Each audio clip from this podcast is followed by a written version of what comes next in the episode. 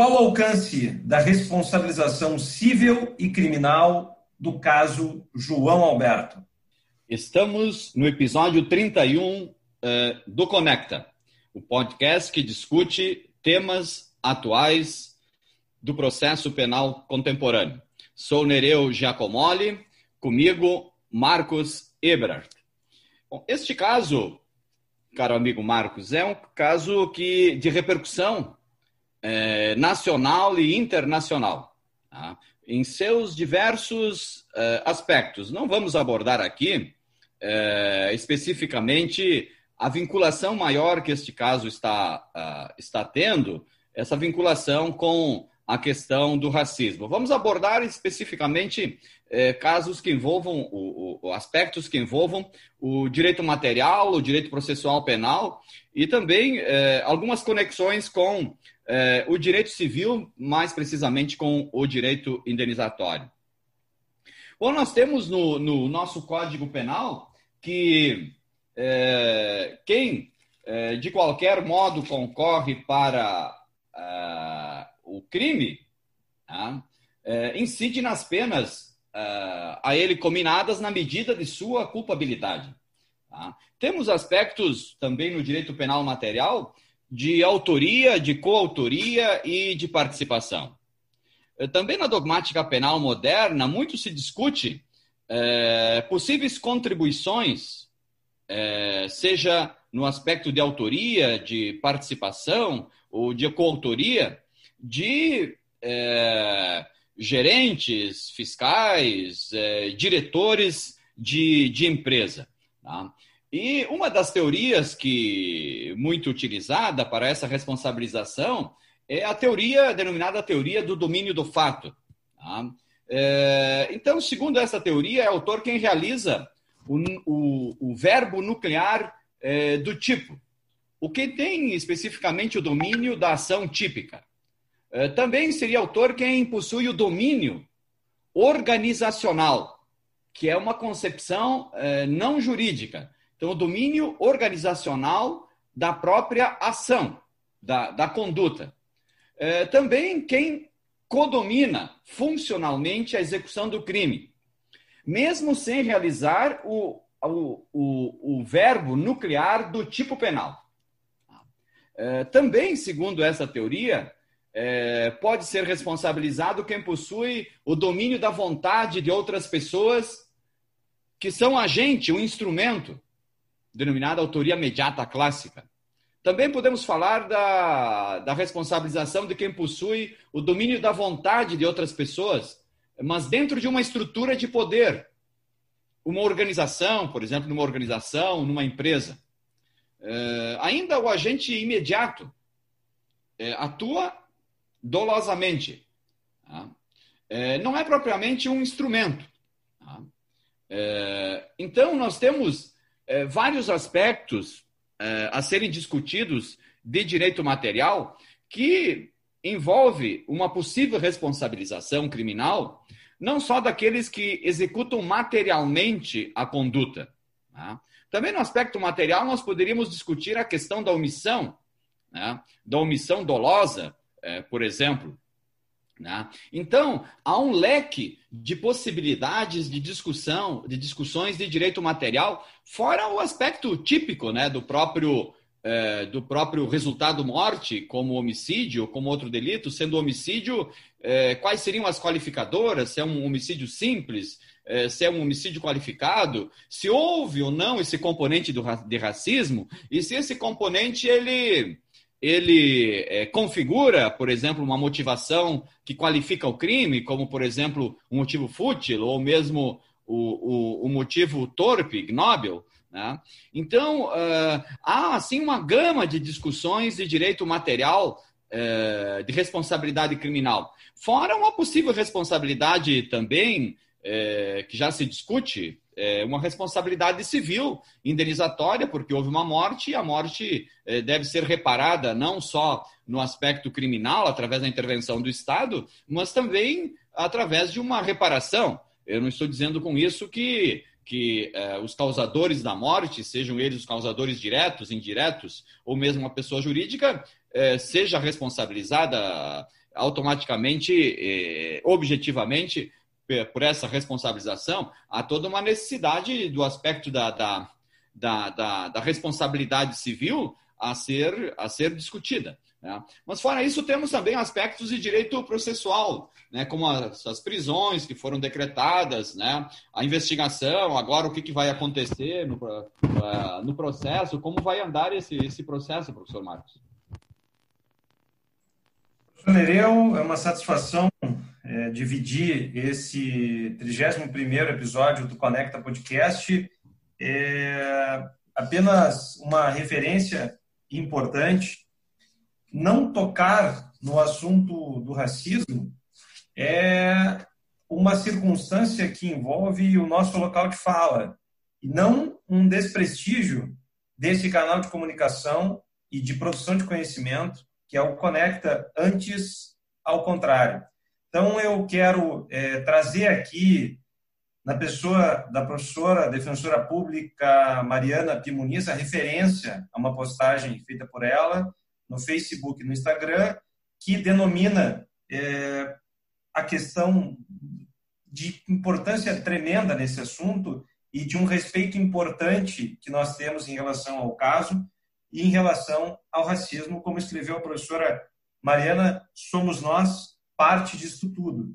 E, evidentemente, a nossa socialização se deu dessa forma. Então, aqui em relação ao local de fala, nós não temos essa, nós não temos é, essa, esse conteúdo para falar especificamente do racismo como o racismo é, vivido, como o racismo é, experienciado, de modo a contribuir com o caso. Evidentemente que somos, é, é, respeitamos o tema e também, de alguma maneira, pesquisamos e temos é, diversos colegas que pesquisam o tema do racismo estrutural e me parece que sim, é, até mesmo do ponto de vista do processo criminal, do ponto de vista da justiça criminal, é, me parece que a maior clientela da justiça criminal, o professor Nery vai falar um pouquinho sobre isso no final, é, está, ainda está entre os negros, e isso tem certamente uma, uma importância.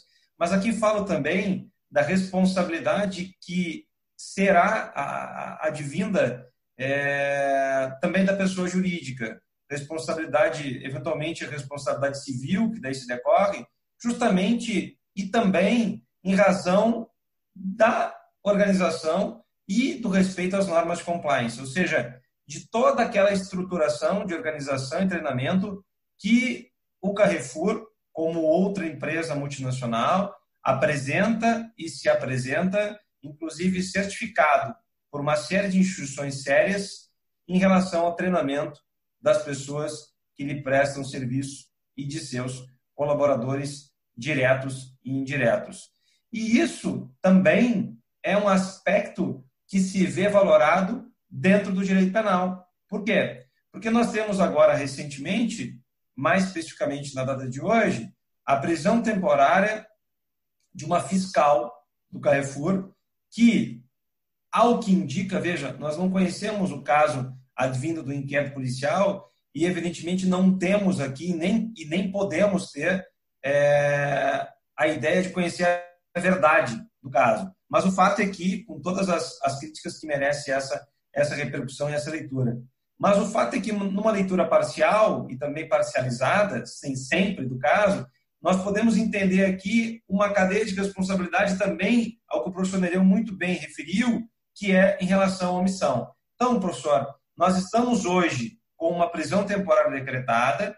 Qual é que é? Quais são os próximos passos? Os próximos passos é que, em razão dessas prisões decretadas e cumpridas, ou seja, em andamento, cumpridas devidamente cumpridas esses mandados de prisão, esses inquéritos policiais eles também exigirão um prazo mais exíguo para a sua finalização, de modo que sim, nós provavelmente seremos é, surpreendidos com a efetividade uh, policial, num caso de bastante repercussão nacional e internacional, mas que, em decorrência, apesar da complexidade dos fatos, que aparentemente pelos vídeos parecem ser fatos em que nós podemos, sobre ele, resgatar uma apreensão daquilo que imaginamos que aconteceu, isso no processo penal se traduz sempre em complexidade. se traduz sempre em necessário prazo de duração do processo e do procedimento da própria investigação. Mesmo assim, é muito provável que nos próximos dias, sem demora, nós tenhamos uma conclusão desse inquérito policial. E muito provável que esse inquérito policial ele seja terminado com uma cadeia de responsabilidade maior do que aquela que nós enxergamos lá no primeiro vídeo, na primeira postagem, na primeira notícia ou no primeiro no primeiro momento em que avistamos esse caso. E essa cadeia de responsabilidade, ela pode inclusive aumentar. E isto, e isto também traz aqui uma questão muito forte em relação à omissão e ao tratamento que foi dado a esse caso, o tratamento de gestão que foi dado a esse caso de uma gestão empresarial. E disso, evidentemente, nós temos aqui responsabilidades criminais a essas pessoas físicas e essa cadeia de responsabilidade, como o professor muito bem resgatou, pode ser maior do que aquela que nós enxergamos no primeiro momento e provavelmente será. Responsabilidades é, que vão estar dentro do direito civil, ou seja, responsabilidade civil.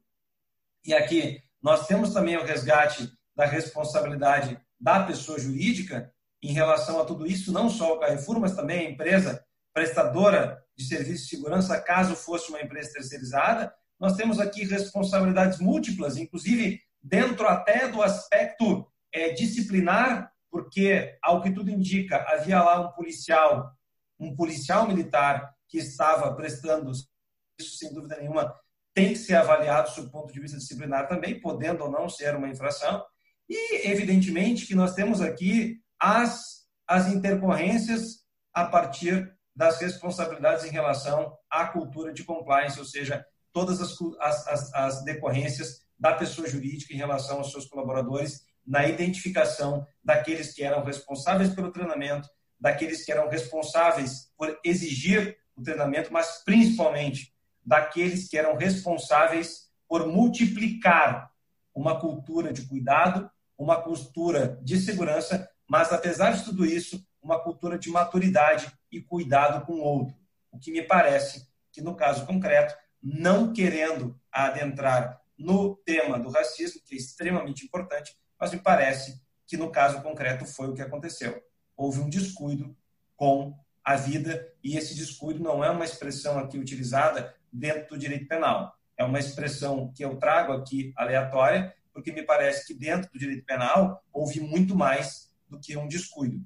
Eu estou falando de uma cultura de descuido. E aí, evidentemente, aqui nós temos questões sociológicas muito importantes, arraigadas, é, seculares no nosso país em, em, em relação a esse assunto. Uma pergunta que, evidentemente, é, não quero calar, evidentemente que o, é claro que o, o, o episódio ele não está falando disso, não se propõe a isso, mas uma pergunta que se faz: quando que nas práticas é, brasileiras o Brasil ele não foi racista? E isso é inerente a esse episódio, é inerente a isso tudo, mesmo que o tema proposto não seja este. Professor Nereu.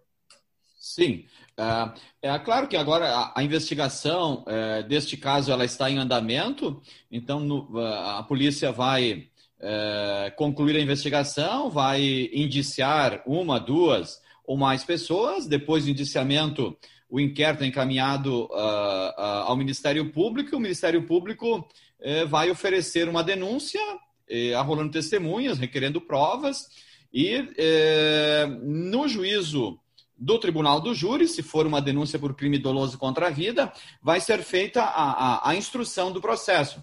E, ou seja, a produção de provas, todos os tipos de prova, documental, pericial, testemunhal. Depois as partes, acusação e defesa, fazem as suas alegações, e o juiz aí tem, possui quatro alternativas. Ele manda os réus, ou réu ou os réus, a julgamento pelos jurados, através de uma decisão que se chama de pronúncia, ou ele afasta a competência do júri, desclassificando, como se, se fala tecnicamente, não dizendo qual é o tipo penal ou crime remanescente. Ele pode a, absolver é, sumariamente ou pode impronunciar, determinando o arquivamento do, dos autos. Então, o juiz possui essas quatro alternativas. Se a alternativa for de qualquer uma dessas alternativas, ela pode ser impugnada mediante um recurso. É, então, transitado e julgado quando não couber mais recurso, o, se houver a pronúncia, o, o réu, então, vai ser, ou os réus vão ser submetidos a julgamento pelos jurados, vão ser convocados jurados, então vai ser é, debatido o processo é, perante os jurados que vão proferir o seu veredicto, condenando ou absolvendo por, pelo tipo penal, pelo crime A, B, C, conforme a acusação e a defesa. Aí, havendo condenação, por exemplo, por homicídio, o juiz, então, compete ao juiz aplicar a pena conforme o veredicto dos jurados. Né? Mas a população realmente é, carcerária brasileira possui umas, umas especificidades. Né? A maioria da população é, carcerária não, não concluiu o ensino fundamental, né? isso é uma marca é, importante. Né? É, e também, desde 2016, é, estatísticas publicadas, é que a, a, população carcerária é predominantemente de, de, composta por pretos e pardos, né? Então, desde, desde aquela... É, há anos que vem, vem ocorrendo isso, né? Então, mas eu queria finalizar, professor Marcos, é, a minha participação, é, dizer que todos somos iguais em torno do, do mesmo sol. Obrigado, professor Nereu. Esse é o 31º episódio do Conecta Podcast e certamente esperamos todos vocês na próxima quarta, às 18 horas.